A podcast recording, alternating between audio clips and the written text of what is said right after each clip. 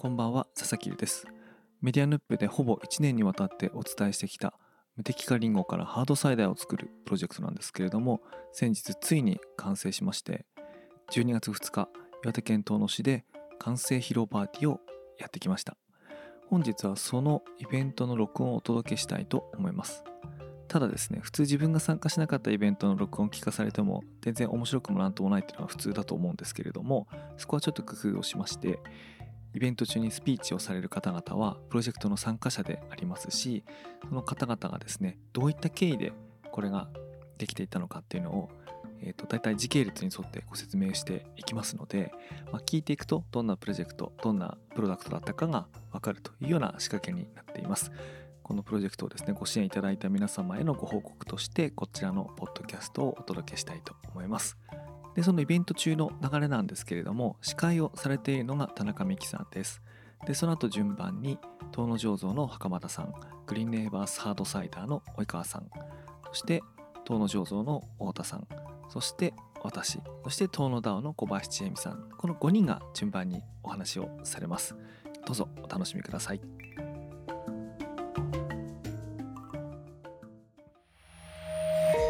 メディアヌップ。始まる前に今日どこから皆さん来てるか聞いてもいいです？もしかしたら遠野にね来て遠野で住んでて遠野に来てる方もいればシワから来た方もいらっしゃるんじゃないかなと思うのでここで、えー、簡単なアンケートに皆さんにお答えいただきたいと思います。では今日遠野市内から来たよという方手を挙げてください。はい。いい声太い声が聞こえました。はーいと。ありがとうございます。じゃあ今度シワから来たよという方いますか？シワようこそ。もうそれはシワから来てるという方から 手を挙げていただき皆さんどちらから今日いらっしゃったんですか？新潟県。ようこそ拍手。ににどこからあ新潟から来た方ちょっとどこからどこまでか。ええな何新潟？何何ゆえに？ゆうは何しに遠野へ？あ燕三条から。あおしお仕事か何かで遠野へ来た。それともなるほど。よ素晴らしいようこそ。そのえ遠野は初めてですか？お越しがあじゃあもうすごい一番いい日に来ました。年間で一番いい人も言える日かもしれない。それ言うのでいろんな団体から「いや今日もいいよ今日もいいよ」って言われちゃうんですけどその、ね、いい日の一つである、えー、本日ね、来ていただいたということで、はい、今日は修学旅行生の皆さんも来ているそうですね。ようこそお越しくださいました。ようこそ。わあ、すごい。車で何時間ぐらいかかりましたか ?4 時間半 ?5 時間半。うわあ、でも、確かにこっちでそんなもんで作るんだということは私たち来年はじゃあハードサイダーを担いで新潟に in 新潟があるかもしれませんね。他に遠野紫波町新潟以外から来た方いらっしゃいますか？もう他まだ自分は言われてませんという方いないですかね？じゃあ今日はこの三市町村の、えー、合同飲み会ということですね。さあ皆さんこんばんは。先どちら選びましたか？ハードサイダー。サイダー。あ、太田さん、サイダーお願いします。さあね、続々と仲間が増えたということは、もう一回みんなで乾杯したっていい。さあ、みんなで乾杯したっていい。私、乾杯って大好き。でも本当に遠野で暮らして私は2年になるんですけどとあ何ですか何ですか。ですよねやってた方がいいですね。え勝彦さん開けてください。開け、開けるあおりしてすいません。開けてください。じゃあ、あの、予行練習ですけれどもね、皆さん、一回も、もう一回ね、新しいメンバー来たら乾杯ということで、いいですか？せーの、乾杯！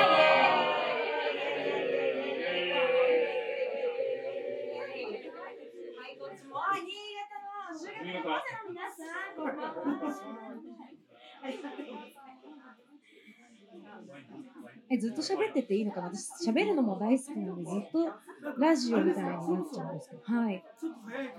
やっちゃいます。あ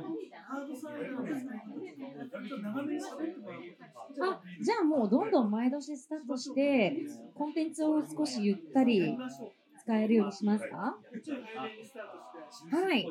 どうでしょうあと何人ぐらい来てるか確認してみるあゆったり始めちゃっていいじゃあ、あのですね、皆さんの会場の温度がどんどん暖か熱くなってきても、始めちゃったっていいと。あ、チケット、あ、いらっしゃったかな、皆さん。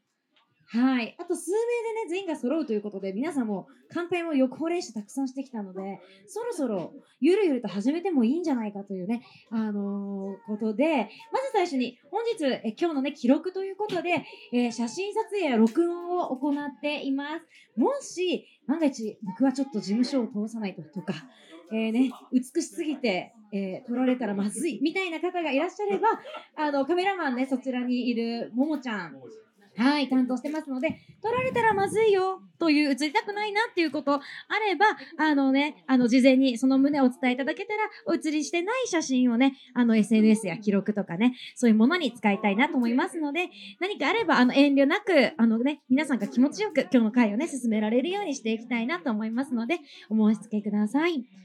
はい。えっと、私のことはどんどん撮っていただいて大丈夫ですので、えフリー素材として、えー、遠野で2年間頑張っております。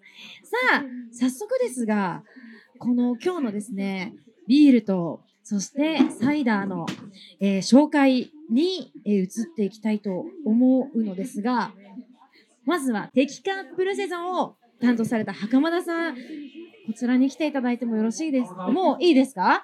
では、あの、遠野醸造の、そうですね、遠野醸造のプリンスこと袴田さんを、皆さん拍手でお迎えください。袴田さん、よろしくお願いします。はい。えーはい。すみません、一応マイクが、私に負けないぐらいの声が多分出るように音量をつけてると思うんですけど、じゃあ、味わうポイントとか、まあ、まずあの、ちょっと、あの、ご自身のご紹介も含めて、はい、皆さんね、あの、初めてお会いする方もいらっしゃると思うので、普段どこでどんなことをされてるかも含めてお願いします。はい、えー、皆さんこんばんは。えっ、と遠野醸造の袴あ入ってる？近づいたら多分もっと。遠野醸造の袴田あ、と申しま。すす。えっ、とですね、私たちはですね、ここから一本向こうの通りにですね、遠野醸造タップルームっていうまあ、えー醸造所併設のレストランがあるんですけれども、えそこの、え運営をしております。基本的にはまあビールおよび発泡酒を、え醸造して、その場でこう出来たてのビールを提供するというところを、えやっております。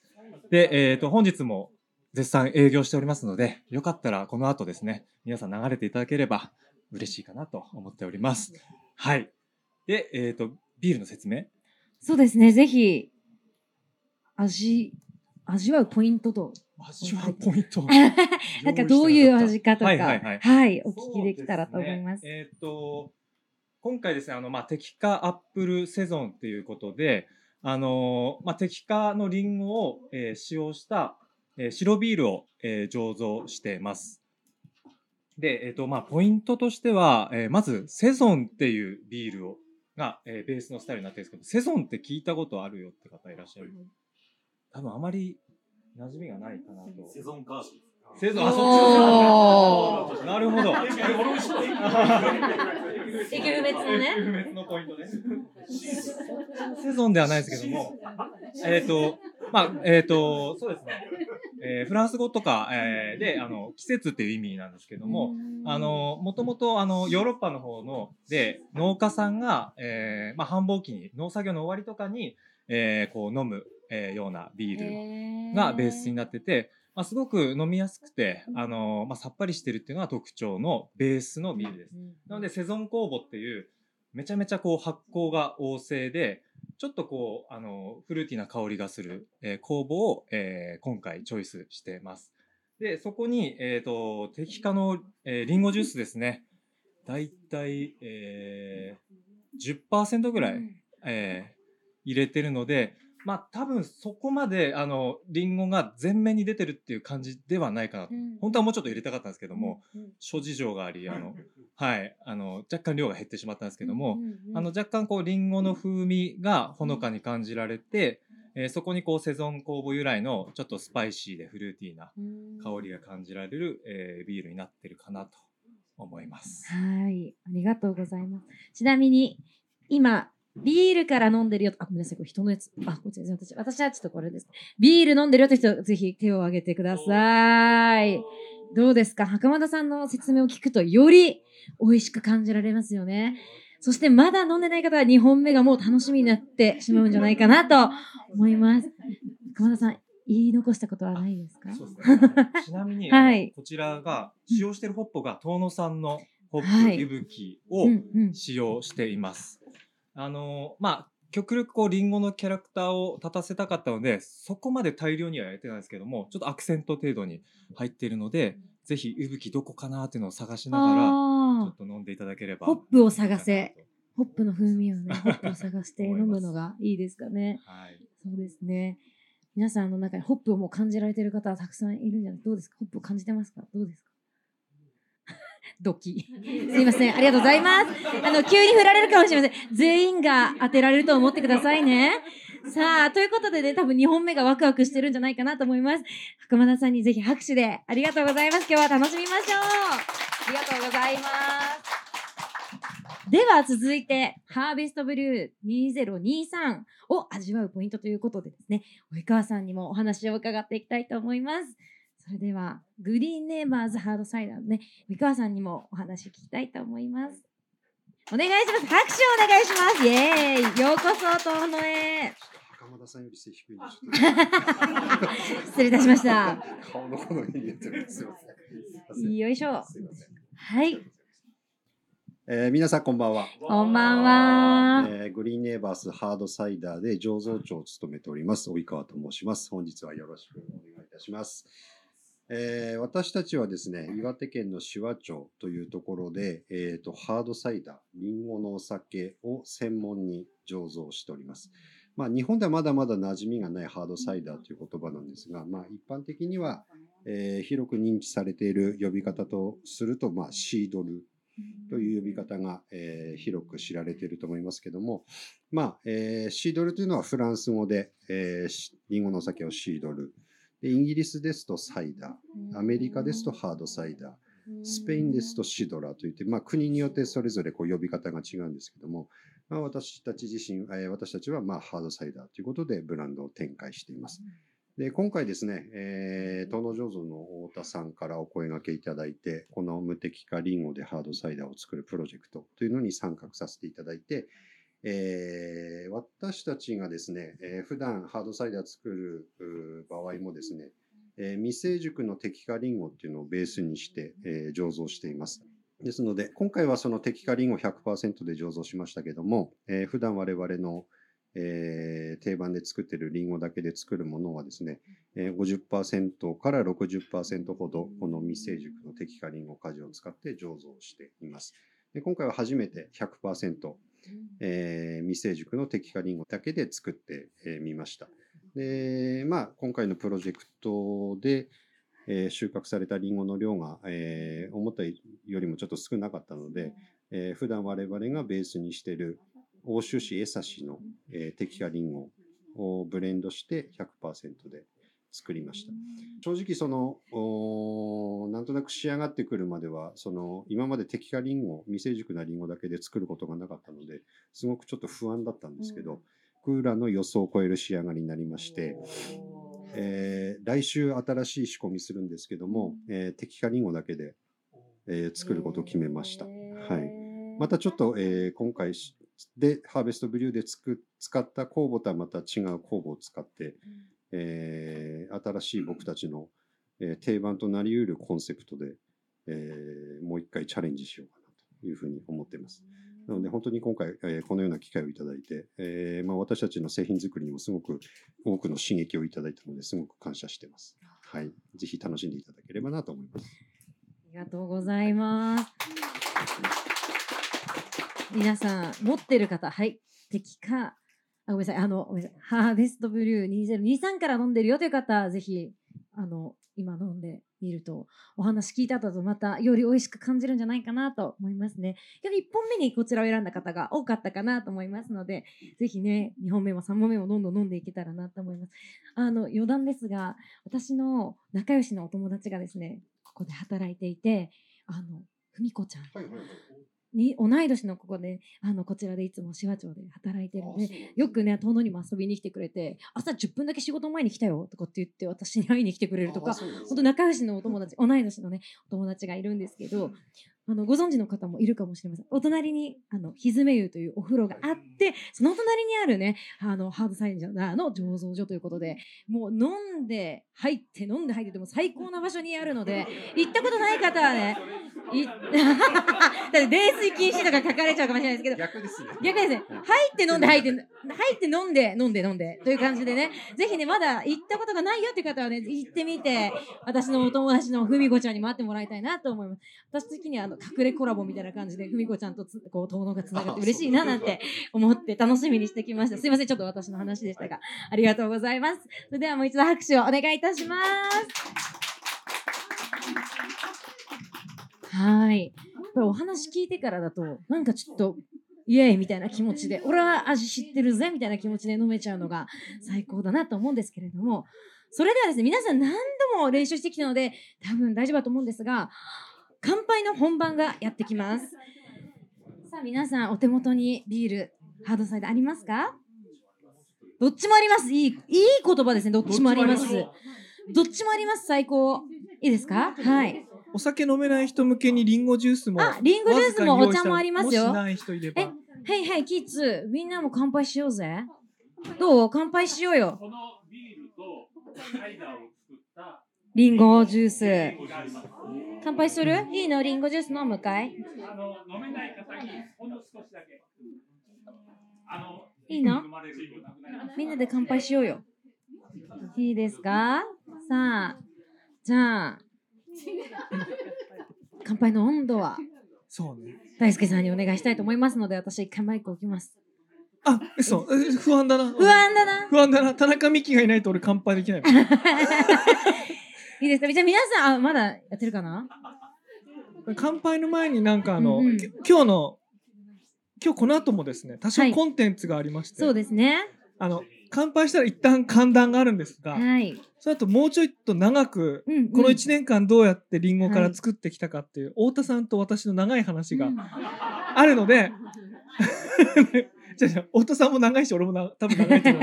とりあえずは中盤に入れてますんで、うん。乾杯はサクッとあの、はい。やりたいと思うんですけども、とりあえずですねもうこそこにある国人君ってそこにいると思うんですけど彼はあのプロジェクトの最初から農作業ほとんど手伝って、すごーい。で遠野出身なんですけど東京在住なんですよ。へえ。で東京で僕と国人君がよあの毎回わざわざ帰って作ったんですけど、すごい。あのね、一杯のお酒を飲むために8ヶ月通ってリンゴから作るっていうのはねもうこんな珍しい経験ないっていうその日なんですごい楽しみにしてきました。うん、最高ですねあ。のはい。でそのねプロセスをちょっと後であ皆さんにご紹介したいと思うんで、ですねとりあえず今回はあのサクッとまずははいでは皆さんよろしいですか？よろしいでしょうか？はいはい。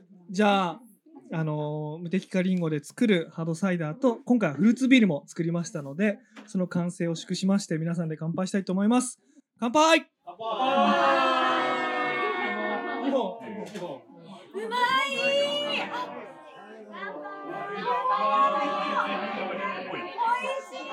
リンゴっぽい。はい。リンゴじゃない。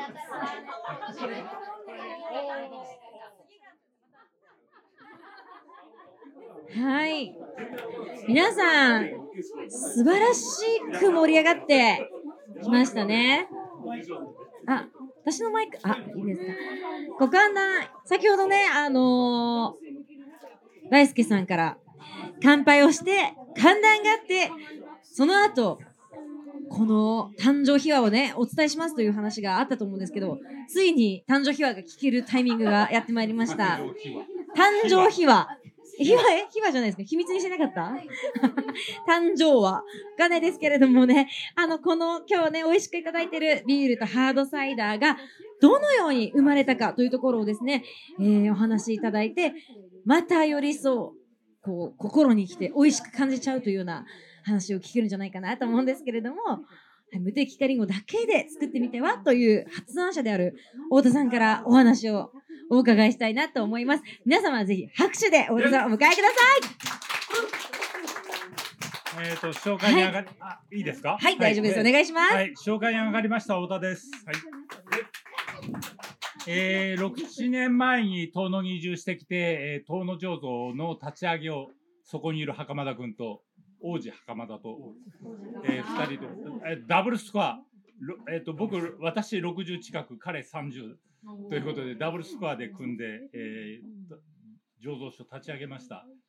えー、それで醸造所立ち上げた時にですね、まあ、いろいろ、遠野でビール作るっていうことを考えた時にやっぱり遠野リンゴがあるからサイダーも作りたいよねみたいな話も当時からずっとしてたんです。それでまあそう当然そういう話もあったからサイダーの話もいろいろ調査してたんですけどあの日本のリンゴはあんまりサイダーに向かないっていう話があってなぜかっていうと日本のリンゴってものすごく立派なんです。甘くて大きい。もうヨーロッパの人たちなんとかアメリカの人が見たらびっくりするんです。なんか薬使ってんじゃねえかみたいな。まあそんだけあの日本のリンゴ農家の人がすごい技術を磨いてですね、そういう甘くて大きくて立派なリンゴを作ってるんですけども、サイダーには向かない。なぜかというと甘すぎる。甘いとですね、アルコールが高くなっちゃうんです。8%とか9%のサイダーができちゃう。それから高い。やっぱり上等ですからね。それ、アメリカとかヨーロッパで売ってるリンゴなんてこんなちっちゃいですよ。ちっちゃくて安い。それで、ヨーロッパで飲まれてるアップルワインだとか、まあ、シードルっていうのはそんな高いもんじゃないです。私も学生時代にあの格安航空券で行って貧乏旅行してた時ありましたけど学生のお酒みたいな感じでもう安いお酒なんですね。それ日本のあの大きくて甘くて立派なリンゴを使ってサイダーを作ると高くてアルコール度数がむちゃくちゃ高い サイダーしかできない。ということだけは最初に分かったんです。そしたらですねじゃああのリンゴっていうのは途中であの大きく大きいリンゴを作るために途中でこう間引いていくんですね。それ適化って言うんですけどもで間引 その間引いた方のリンゴであのサイダー作ったらいいんじゃないのかなってのが次だったら次に考えたことだったんですけどもうやってる方がいらっしゃる。であのさっきあのお話のあった及川さんなんかがそれ青森の森山園っていうリンゴ農家のところに行ってそういう適化したリンゴでサイダーを作るっていうプロジェクトがいるいっぱいあって及川さんもそういう形でリンゴを作ってたあじゃあまあそそれはそれでやっていただければいい。でそのうちにですねいやそもそも食用リンゴっていうことを前提にしないでそのある程度大きくなったところでもうプチプチプチプチプチと全部取っちゃってその大きくしないままそのサイダーを作れば一番手間がなくて安くて作れんじゃないかっていうことを発想してそういう話をあちこちでしてたんですけどそうだねって乗ってくれる人がいなかったんですよ。それそれをやってるうちにですね、えー、と去年、えー、佐々木悦夫さんっていうその佐々木大輔さんのおじさんにあたる人にそういう話したら「ああうちでやってみるわ」って言ってもうその時その悦夫さんがですねもう自分のその育ててきた無農薬でやってきたりんご畑をもうそろそろ閉じようかどうしようかって考えてた頃だったんですね。それで私の話聞いてあそれならできるって乗ってくれたんです。それならその手間かけないであのもうだいぶお年ですしその楽にこうリンゴを作ってしかもサイダーっていうシードルっていう商品まで持っていけるなっていうことをその時納得していただいてあやっていただけますか？って話をした時に大輔さんにですねこういう話あるんですけどどうでしょう？って言ったらもうノリノリになっちゃってそれその後私何もしてません。大輔さんが全てやりました はい。で私がやったことは及川さんあのシワの及川さんにこういう話あるんですけどどうですか？って言ってこう紹介したこと。それから袴田君にこういう話あるんだけどやってみるっていう話をしたこと。もうそこまで。であまりちょっとそこが気がとがめてたんで今さっきあのチケットもらってあのビール出す役だけをやって。まあ最初と最後だけちょっとやらせていただいたみたいな。あとはあの皆さんがですね本当に面白いなと思ってくれていろいろあの大輔さん中心にいろいろ盛り上げていったプロジェクトだと思ってます。でもあのその最初にこうささやいた張本民としてはあここまでやってきてくれたんだと思って本当に感動してます。どうも大輔さんありがとうございました。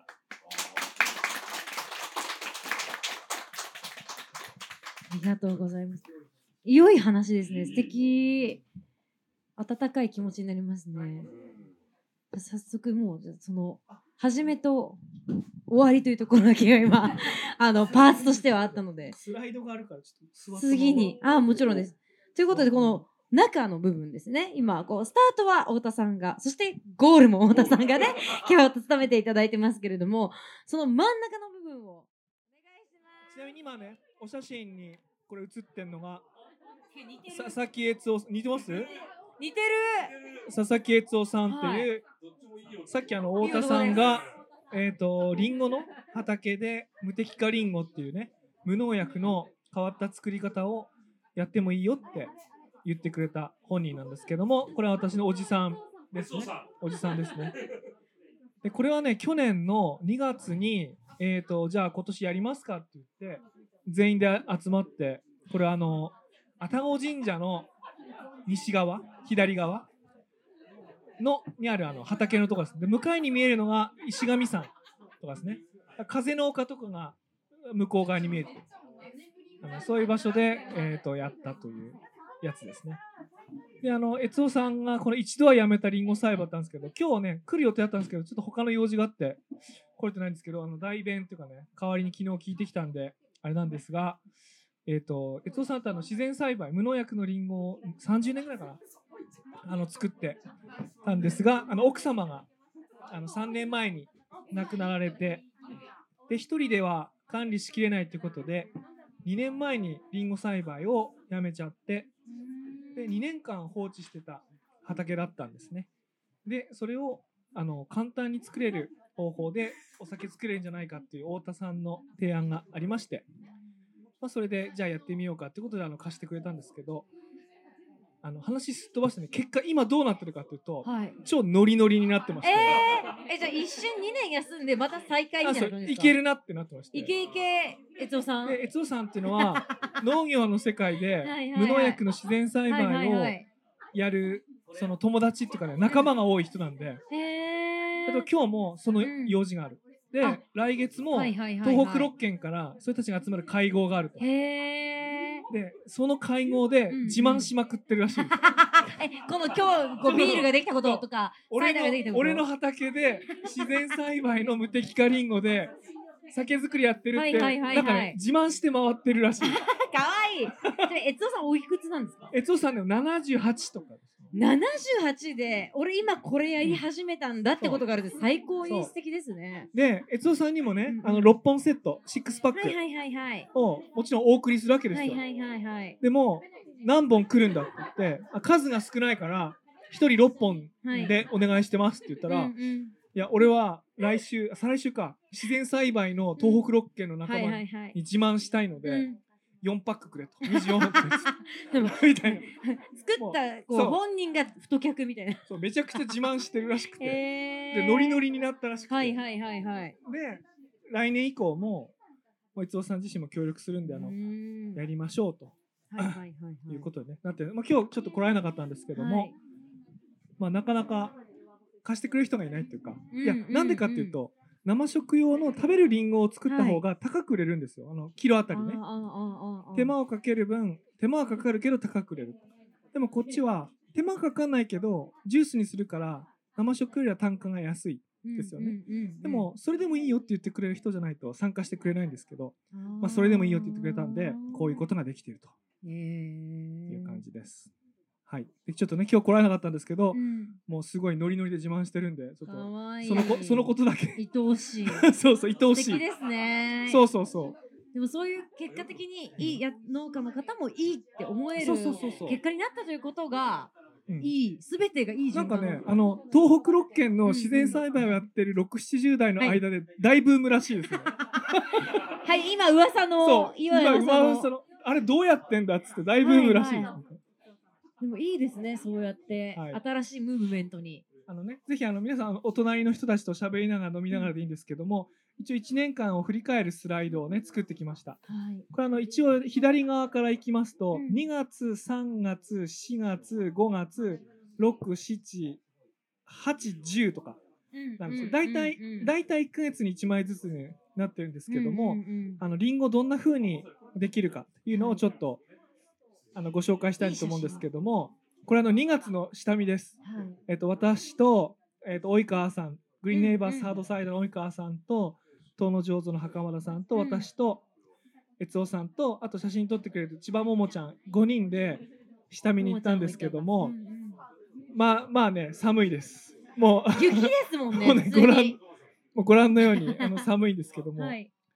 でね、ちょうどね、これ、黄色の、これモノクロの写真かと思いきや、ここだけ黄色いですよね。うんうんうんこれあの、要は、何かというと、あのリンゴ畑で羊を飼ってるんですよ。おお。でその羊が外に出てこないようにバリケードを。あのー作ってるっていうかね、あのー閉じてる悦夫さんなんですけども、まあ僕この時初めてリンゴ畑今年初めてやるんであの、はい畑の広さとかもよくわかんないんですよ全部、雪だから、まあでもまあとにかくこんな感じでスタートしたっていうのは2月です。下見ですね。ね。はい。でそうするとあの3月あのこれ3月のね下旬の方なんですけども、3月下旬になるとちえみさんもいます。あ、これ？あ、これね。こっちだよね。この辺だとね、だいたい気温8度ぐらいで、まあ、立ってると寒いんですけど、日差しがあるともう汗かくぐらい暑いっていう感じなんで、僕、この時ね、どうしてたかっていうと、午前中に剪定をして、はい。午前中のうちに驚か温泉天の湯に行くと。はいもうはいはい。剪定してお風呂入って、剪定してお風呂入ってっていうなるほど。のをやったんですけども外気、みたいなもんですね、じゃこれがね、一番目の誤算が、あ。あ、のー、だいたいね、170本ぐらい木があるんですけど、あの、2日で終わるって言われたんですよ。うんうん。ところ、が、悦夫さんの畑2年間放置してたんで、はいはいはい。枝の太さが8倍。その、に八あの 2×2 だから、8だから、その、2年放置してると太さが8倍になる。なるほどなるほど。ほう。で、えっ、と、かかる時間も8倍になりまして、へ2日で終わらなくて、ー 結局あの、タッキーさん、タッキーさんが、タッキーさん。もう1週間ぐらい毎日やってください。えー、拍手だ。すすごい、もう本当に。あの、剪定バサミって言ってね、いあの、8ミリぐらいのやつをパチッパチって切る道具持ってったのに、うんうんうんあの、タッキーさんがやってるやつがあの、10センチぐらいのやばい、10枝を切ってセンチ？ノコギリで。ノコギリ？まあでもねこれ2年間放置してたから、来年からはそんなにはかかないんですけうど、まあ、それをね、国人くんとかね、あの、何人かいたんですけど、あの、剪定っていうのやりました。で、これ剪定っていうのやると、生えすぎた枝を取ることができるんで、日当たりが良くなるとか。あの、リンゴによ栄養がよくいくとかあと病気の枝を切るとか、まあそういうことをやります。ででその後ですね4月は、はい。あの芽が出てくるのを待ってるんですけどもその芽が出てくるのを待ってる間にですね、うんあの袴田さんと及川さんに、うんうんうん。あのハードサイダーの作り方みたいな、あの勉強会を YouTube でうんうんうんやりました。あありました。のこれはねあの今もね 今も見れる。今も見れるんですけどもこうやって普段のビール作りハードサイダー作りのこだわりとかっていうのをこう聞いてうんうんうん。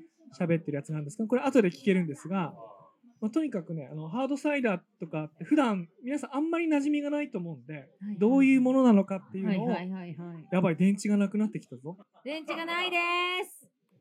でっかい声で言わなくていい。顔すごい電池がないです。バッテリーつなぎます。大丈夫ですか？あのね？誰かタイプ C のね充電器持ってる人タイプ C の充電器を。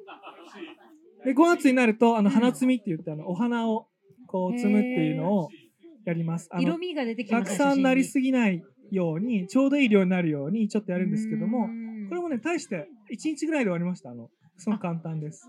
そうなんですね。うんさっきの170 10本センチみたいなことはないんですさね。最初だけ大変だったのはそうなんですね。これはね170本ぐらいの1日とか半日ぐらいで終わりましたね。でその後もう一気にでかくなります。もうこれがね大体拳よりもちょっと小さいぐらいですね。でこれちょっと見づらいんですけど糖度がね7度とかになってます。で、7度皆さんが八百屋さんとかで買うやつは、はい糖度が15度。その半分なんですけどうん今回収穫したのは糖度が11度とか12度。あ甘いやつだ甘いんだけど、店で売ってるよりは甘くないやつ。あーなるほどなるほどで、この時は糖度7度ぐらいなんで、あともうちょっとだね、いつと収穫しようかっていうのを相談してるところですね。で、へー8月ですね。まあこれも収穫なんですけど、うんこれがもう普通と違ってて、普通のリンゴって赤くするために、9はいはいはい月、10月長ければ12月までほっとくんですよ。ところがもう青くていいので、もうすぐ8月に取っちゃう。で、甘くないから虫がつかないんですよ。なるほどで、虫がつかないから無農薬でよくなる。へえ仕組みが理解できましたそうそうそう。なので、食べる用じゃなくて、原料用だからもう無農薬で、しかも短期間でサクッと取れちゃう。いいで、ちなみにこう取ったやつは宮森川上流生産組合ってところに持って行って、ジュースにします。へえこれ及川さんがあのジュースにしてくれたあの一斗缶でジュースなんですね。組合さんさすでがだ。で皆さんが今日飲んでるやつがこれが原料ですね。なんか思ってるより色が濃く見えます。濃い濃く見えるよね。はい。なんか最初人参ジュースレベルの色に見えますよね。うん。へえまあでもこれがこうビールになるときにまた色が変わるってことなんですねはい。でその後ですね仕込み。こ仕込みれだあのと左側が遠野醸造さんの仕込みの様子の有賀さん。右側がグリーンネイバースの及川さんが仕込んでいる様子です。でこれはねあえっ、と本当だビふ遠野醸造さんはフルーツビールなので、途中でリンゴ果汁を入れているですね。なるほどで、これがセゾン酵母。あ、セゾン酵母じゃない。これホこれホップ。ホップです。ホップ緑色してるちゃんとホップです。うんうん、はいで、10月に醸造を開始して、はい。だいたい4週間とか1ヶ月とお伺いしてるんですけども、うんうんうんその間にラベルデザインの投票を皆さんにしていただきまして、いろんなパターンがありますね。色もなので今回なったあのハーベストブリュー2023の方はこれはあの及川さんが撮影されたうん。遠野の写真が、はい記録されてます。はいはい。あ及川さん自ら自らだと思います。へでねこれ皆さんねあのぜひね持ち帰ってください。あのー絶対持ち帰ります。これねめちゃくちゃ数が少なくてうん、もうこの缶飾った方がいい。もう二度とないやつなんで、もう二度とないよ。絶対持って帰ろう。あと下はテキカアップルセゾン C が選ばれたんですけどこれは輪をかけて数が少ない。うーんさらに数が少なくて。なるほどね今日で終わ今日で終わりレベルです。今日今日しか飲めない今日で終わりレベル。スーパー限定品めちゃめちゃ少ないはい。まあ、という感じで、今日皆さん食べていただいてるのはこれってことになります。はい。いいですね。説明は私からは以上ですね。このラベルまでもう全部手掛けられて、素晴らしい。いいですね。最高に盛り上がってきてますね。もう、いい感じ。おおおさあ、皆さん。すみません、私もちょっと今飲みふけてしまってさ、あの次を開けてしまって、あの余談ですけど、カップに入れると香りがより楽しめるんだななんて思っていたら、え、司会司会と呼ばれてきたんですけれども、あの皆さんね、お集まりいただいている皆さんに、あのご紹介したいなと思う方いくつかありまして、東の羊の会というものがあって、ちょっとこちらのね、今日受付を担当していただいたちえみさんに、羊の会についてご紹介いただきたいと思います。ちえみさんです。拍手お願いします。どうも、こんにちは。ありがとうございます。ちえみちえみさんえっ、と、この場をお借りいたします。えっ、と、遠野の羊の会っていうふうに名乗っております、小林と申します。はい。えっ、と、慣れないプレゼンです。えっ、と、このスライドは全部読み上げれば出来上がるように、えー簡単に済ませるようにプレゼンを作ってまいりました。で、一部動画があります。だから、あの、そこそこ長いんですけれども、お使いください。えっ、と、話がぴょんぴょん飛びますが、ご勘弁ください。大丈夫です。えっ、と、皆さんもとっくに承知だと思いますけれども、とあるお酒が生まれました。はい、皆さんもう飲んじゃってますイね。エーイうんえー、と先ほどから説明されている通りのことが、まあ、バーッと書いてあります。悦夫さんっていう名前、えーと、リンゴが出てきて、えーと、うん、生食よりも、うんうん、えーと、間引く方がいいっていうようなお話、うんうん、えー、太田さんって出てきて大輔さんが出てきてっていう感じですね。うんうん、はい。で、えー、とこの写真もさっき出てきました。あの、はい、食用リンゴを、えー、と使わない、えー、とうんと挑戦が、えっと、冬スタートしていて、うん、実はこの写真もさっき出てきたのかもしれませんが、すいません。実は同じ、えーと、りんご園に羊がいたんですね。で、えーと、私にとってはこの羊の方がりんごよりも、おやと。おやおや。えっ、とね、悦夫さんは体を悪くしてりんご園を畳もうと悩んだ。でも、えーと、続けるために、えーと、羊に、えーと、雑草を食べてもらえばいいと思ったみたいで。実はこのシードルプロジェクトの前に10月には悦夫さんこの方、えー、と78歳。あれ6だったかな。なんですけれど本日いらしてませんが、3頭の羊を飼い始めました。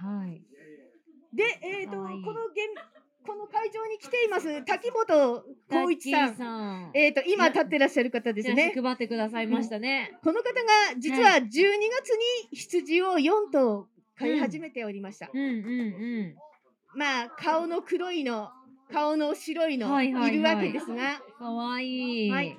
羊は家畜として改良される過程で毛が生まれあ生え変わらない生き物になった。だから人間が買ってあげないと病気になります。でもこの毛刈りっていうのはどうしたらいいか全然飼い始めてわからないから見学に行くというので、えー、その頃私面白そうなのでついていきました。でここれがあごめんなさい間違い。お刈られてる。あれ？え意外におとなしくしてるんですね。かわいい。もう、うん。無抵抗ですね。そうです、そうです。こんな風に、まあ、スイスイと毛を刈る。次。あと、この。かわいい、ついてきてる。かわいい。真ん中歩いてるのが、その佐々木悦夫さんですね。かわいい、みんなついてくるんだ。ですよ。この動画はちょっとじっくり見てもらいたいんですけど。へえ、かわいい。全部の羊がこうじゃないですあのここはとっても上手に飼ってらっしゃる。ですね。うん、餌しにいらっしゃるんですけど。うんうん。あ、やっぱ黒い子はちゃんと全身黒いんですね。品種いろいろですね。ねうん、うんうん。はあ、種類が名前があるんですね。うんうん。はいはい。へえ、かわいい。かわい。い。私抱きつこうとしました。かわい。い。チャンスだぞっていうのが入ってましたね。まあ、要は逃げられたっていう感じですね。そこに一郎さんがやってきて、うちの旦那なんですけど、うん、あ、一郎さん映ってますね、うん、見学に一緒についてきてくれて、っていうような、まあまあまあ、ちょっとあんまりにもひどいので、ああ、はいかわいい。生きる絨毯みたい、生きるみたいな、とっても気持ちのいい生き物です。ジェミさんかわいい。だから、プロの人が10分で1頭借り上げる姿を見ちゃったんですけれども、だからなんとかなるだろうと思ったら、非常に大変で、あの大人がみんな一歩一歩の足を押さえて、なんとかかり、6人がかりか。です。ひどいことです。まあ、知ってる顔がたくさん。はいで、はい。本当、りょうこさんもいる。うん、それでもなんとか7頭分の毛刈りをしました。えー、こんなふうにベローンと続いてすごいるわけですね。本当に絨毯だ。うん。まあ大変だなっていうのは知りましたから、うん、えっ、ー、と私の中にはその羊を飼う人を応援したいな、うん、でえっ、ー、と毛刈りだけも手伝いたいなみたいなのは芽生えたのはあるんですが、ところで買った羊毛はどうするのかな？うんうんうんうんあの全く関心がなかったんですね 2人とも。だから燃やすつもりだったって書いてある、うん、燃やすつもりだったんで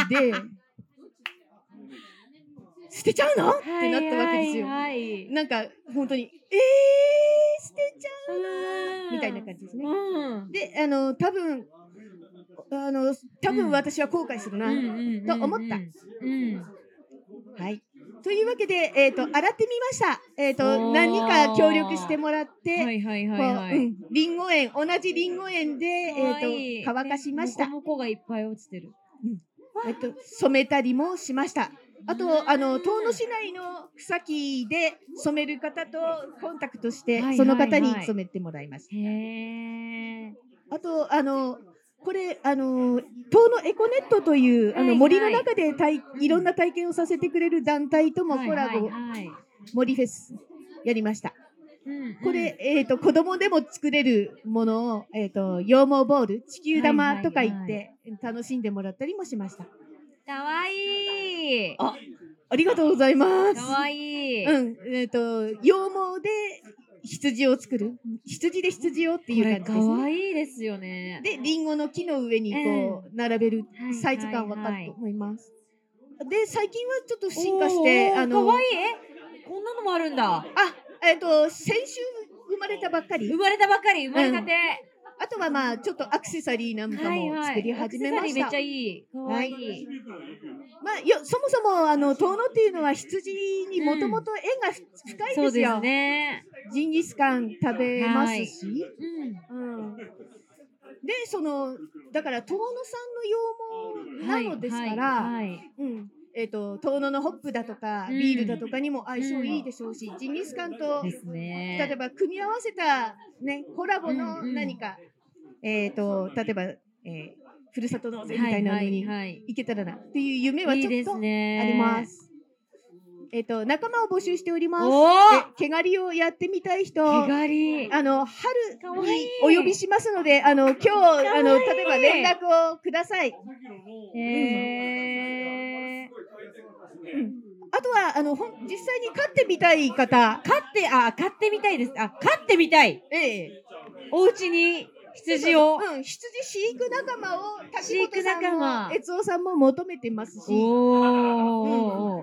ああとはね、えっ、となんだろう、へー一口オーナーみたいなものはいはいはい。みたいなのを考えたりもしてるみたいです。確かに、鯉とかね、育ててもらう仕組みありますもんね。馬とかね。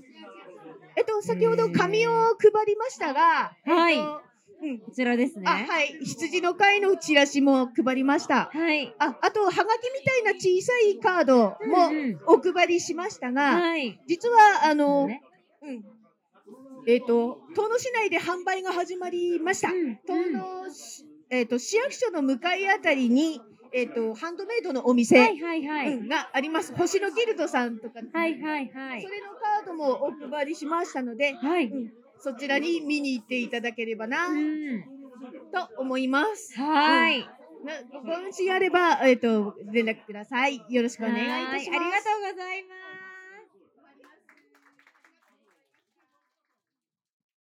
じゃあ、締め挨拶、何かあえっとね一番大事なお知らせがあはい、りまして、一番大事なお知らせ。一番大事なお知らせがありまして、はい今年なんとか1年やってみたんですけど、はいまるっきりダメだったらもうやめようと思ったんですけども、うんうん一応これは来年もできそうだなと思っておりますので今年はねちょっと生産量が少なかったのとほん本当に100%にはできなかったので、はいはい来年頑張りますので来年もはい。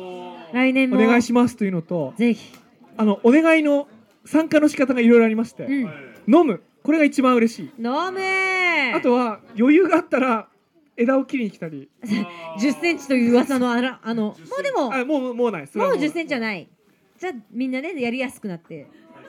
あの作るの協力したいよって人は、はい。僕毎月帰ってきてるからうん。毎月何かしらちょこっとだけあやってみたい。はい。クニ君も多分来るんでうんうんちょこちょこね毎月じゃないにしてもうん。ねうん、来れる時にね、いらっしゃってるんですね。あの来年も今年ねあの2023って入ってるんで2023。2024あるんじゃないかと思うんでおありますぜね。ひよろみんなしくお願いします。で、みんなでこのビールを、サイダーを盛り上げていくということで、やれたら素敵ですね。では、はい。もうそれが伝え来年もやります。来年もよろしくお願いし来ます年も。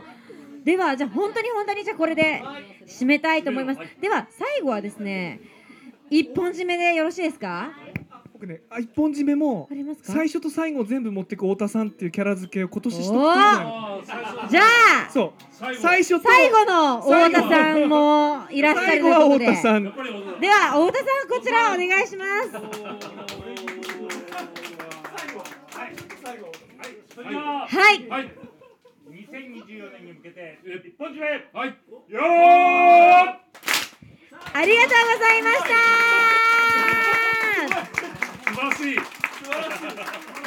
ありがとうございました。皆さんねまだ飲み足りない人は飲んでもいいんですか？ある分はどうなんでしょう？はい片付けつつ飲みつつ片付けても。このような感じでパーティー参加者の皆様と当日大いに盛り上がることができました。また当日ご参加いただけなかったプロジェクト参加者の皆様にはですねあのご家庭の方に6缶パック3本のハードサイダーと3本のフルーツビールをお届けしますのでぜひご家庭で楽しんでいただければと思います。それで味の方なんですがこの1年間私機会があればシードルハードサイダーあの頼むようにしてなるべくいろんな種類こう飲んでたんですけれどもまずですねハードサイダーちょっとビアスタイルに近いようなまあビールに使うような酵母を使ったハードサイダーってもうシードルと全然違うのはもちろんなんですけども。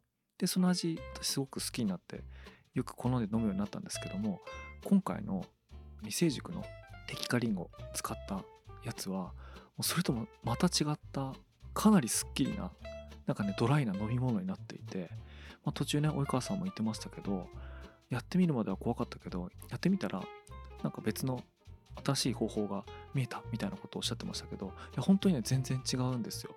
なのでお届けされるやつも美味しいしぜひ楽しんでほしいんですけどもクリネーバスさんでのいろんなこうスタンダードなレギュラーのハードサイダーも専門で取り扱ってますんでぜひねそれとも飲み比べてみるとすごい面白いんじゃないかなと思います。あとはですね味に関してあの当日アンケートなんか取ってたんですけどもジンギスカンと一緒に食べたいねっていう方あの多かったです。これはね次絶対やりたいですね。ちょっとね冬だったんで外でねジンギスカンできなかったんですけどこれなんかいつか機会捉えて必ずやりたいなと思います。はい今回はですね発案からすると1年。で最初の畑の下見からすると10ヶ月ということでもうあっという間に時間が過ぎ去ってあれよあれよという間にこう完成しちゃったという感じなんですけども終わってみるとですねなんか本当にあっという間だったです。でそのあっという間っていうのはなるべく手間をかけないで作るようにしようということとなるべく多くの参加者を集めるようにしようとしたことでですねすごく小さな負担で挑戦することができたなという意味でなんか本当にあの楽しくあのあっという間のプロジェクトでした、まあ、今回のプロジェクトはもう廃作しちゃうんじゃないかっていうリンゴ畑を使ってこれまでとは違う使い方で再生するっていうことが目的だったのでそういう意味では初年度いい試みができたんじゃないかなと思っています。でこれが本当にうまくいってるかどうかは来年以降続けられるかどうかにかかってる部分があると思うんですけどもね。とりあえずこのやり方だったら、うん、来年も続けるんじゃないかと思ってますのでぜひまたやってみたいと思います。でねあの途中からでも加わりたいよという方も大歓迎ですのであのどんどん私宛にあるいはプロジェクトの誰か宛にもう何人もでやってますのでお声掛けいただければと思います。私自身はこういうネットとかデジタルのものづくりばっかりしてきたのでこうリアルな農作物とかそれによる加工品のハードサイダーとかに関わることができたのはねすごく嬉しかったです。あの楽しかったしあとなんかいろんなアイデアももらいました。だからこの後さらにまたいろんなことやっていきたいなってことがあの思いついてあの非常にワクワクしてます。はい。ということでちょっとねいつもと違うメディアヌープだったんですけれどもまたいろいろチャレンジしていきたいと思います。本日はこの辺でまた次回お会いしましょう。